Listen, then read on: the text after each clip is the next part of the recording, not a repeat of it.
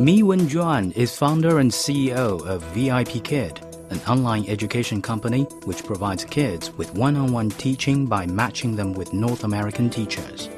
Unlike most startup founders, she co founded an English training institution fresh out of high school.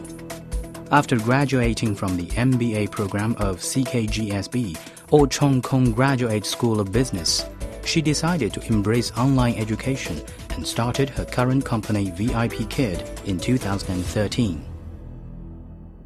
You know, when most people talk about starting their own business, it's usually either right after graduation or even waiting a few years uh, working in a company. But for mm. you, the process started much earlier. How mm. did it happen?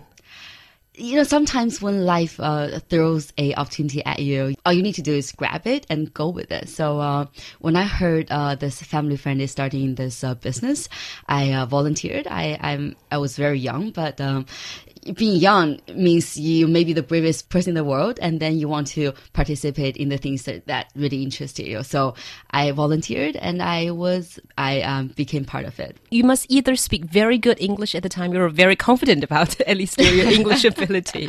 I, my english was decent it was pretty good i uh, took part in uh, CET4 and CET6 when i was 17 and i passed wow. them on the same year with pretty good score but um, I spend a lot of time practicing my speaking and listening. And the truth is, um, I find passion in learning, and then I want to bring this passion to the kids. So that's why uh, I joined. But a little bit more detail about how you learned your English, because I'm sure a lot of listeners, a lot of people would love to hear how somebody is able to have such a good grasp of the language. Um, I think the motivation is the willingness to to learn about the world out of China, how everyone else in the planet is living their lives and what they're thinking. Then, then you have to find all the resources you can. Uh, uh, in 1998, around that time, it was all about cassettes, MP3, CD players. So I gathered everything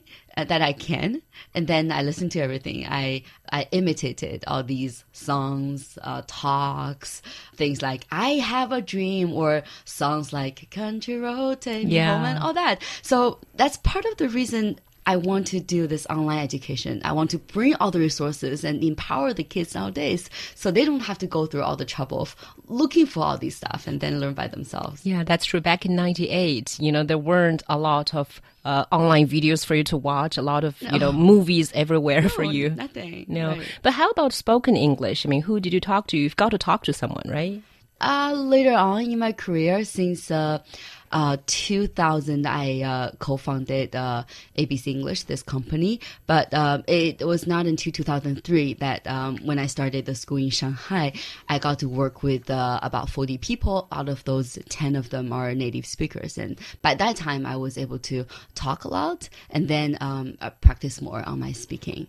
But uh, before that, I I, I talk to myself. I talk to all the other people that is around me people who speak Chinese, but then we practice with each other in English online education it's an industry that everyone sees opportunities in everyone believes that has a future but also a lot of questions and a lot of doubts on it as well. Mm. so what gave you the faith and what made up your mind to start a company about uh, online education? Yeah online offline online to offline these are just uh, formats. These are means you you deliver your your educational philosophy or the way you, you, you can help the kids or the adults to learn right? So um finally, when uh, Professor Liu Jing asked me that question, why do you want to do online? So, what does online changes about offline education or education itself?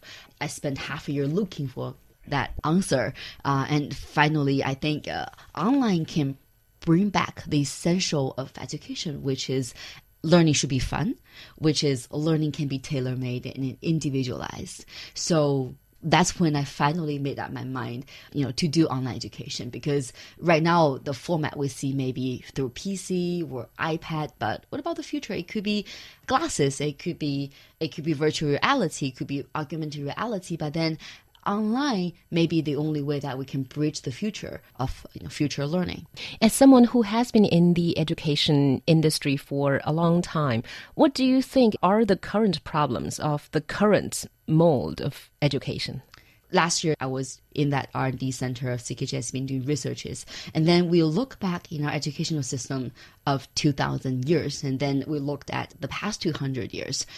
Like uh, Salman Khan, the founder of Khan Academy, once said, the past 200 years, there has not been a change in our educational system, not just in China, but also in the US, where we believe there might be a good educational system. But everything start at the same age, same pace, same tests for all the students, but uh, everyone is different. How can it, it be the same? But then the purpose of the educational system for the past 200 years is to cultivate talents for the industrial age instead of a personalized, individualized age as of now. So online with technology, with all these great content, can make it happen. We can make it individualized. We can make it fun. So fundamentally, I think online will bring the joy back to learners and also it will make it so individualized and personalized that it will be very very efficient when it comes to learning. Allow me to play the devil's advocate here.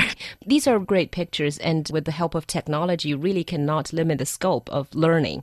But then, you know, traditional education, a lot of people say, will never disappear. Classroom teaching will never disappear just Right. because of the pure fact that, you know, with one teacher, yes, you can teach 30 to 40 kids. Maybe it's not individualized, but it's efficient. Yeah, it is fun for the kids to be in a group of kids. I'm not saying online will replace offline. I'm not saying that these are against each other. These might be great friends. There is a uh, Steve Jobs school in Holland where all the kids they they go to school, they stay in the same classroom.